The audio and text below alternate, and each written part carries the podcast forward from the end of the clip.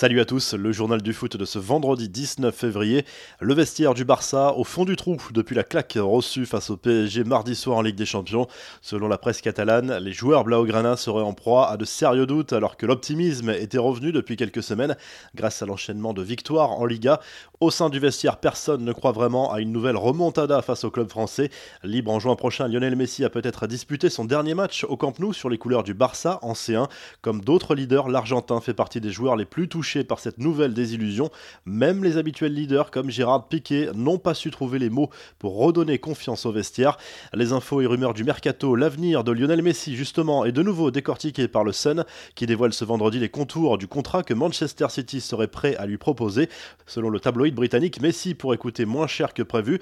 D'ailleurs, l'offre actuellement en préparation serait en nette baisse par rapport à ce qu'aurait proposé le club anglais l'été dernier. Celle évoquée à l'époque faisait état d'un contrat de 5 ans pour un montant total de 680 13 millions d'euros. Le Sun évoque cette fois une somme légèrement inférieure à 500 millions d'euros, toujours pour un contrat de 5 ans, avec un départ en MLS compris dans ce bail du côté de New York City. Maurizio Pochettino, lui, a brièvement évoqué l'avenir de Lionel Messi sur Radio Catalunya. L'entraîneur parisien est revenu sur sa brève discussion avec le joueur du Barça après le match, expliquant qu'il n'avait absolument pas parlé de son avenir. Sur la radio catalane, l'entraîneur parisien a surtout fait passer un message sur l'avenir de Kylian Mbappé.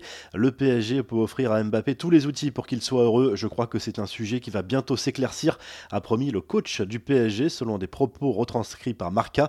Enfin, pour clore ce dossier mercato, selon la presse anglaise, les Spurs demanderaient un très gros chèque pour libérer Harry Kane l'été prochain. Le futur acquéreur devra verser plus de 170 millions d'euros.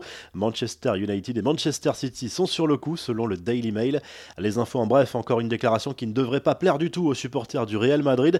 Elle nous vient de l'agent de Gareth Bale qui ne comprend pas le désamour des fans merengue pour l'international gallois, alors que celui-ci a remporté de nombreux trophées avec L'Oréal. Selon son agent, les fans du club espagnol sont des idiots avec Bale et devraient avoir honte de leur comportement.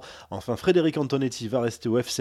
Le coach des Grenats vient de prolonger son contrat jusqu'en 2024. Le club lorrain réalise une belle saison avec une huitième place actuellement en Ligue 1 et un maintien quasiment assuré.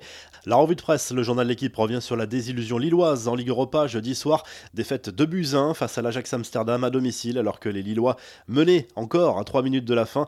Les Dogs espèrent renverser la situation jeudi prochain dans la capitale néerlandaise. En Espagne, le journal AS consacre à nouveau sa une à Kylian Mbappé et Erling Haaland, considérés comme les nouveaux cracks du football mondial, alors que Messi et Cristiano Ronaldo sont plutôt en fin de carrière.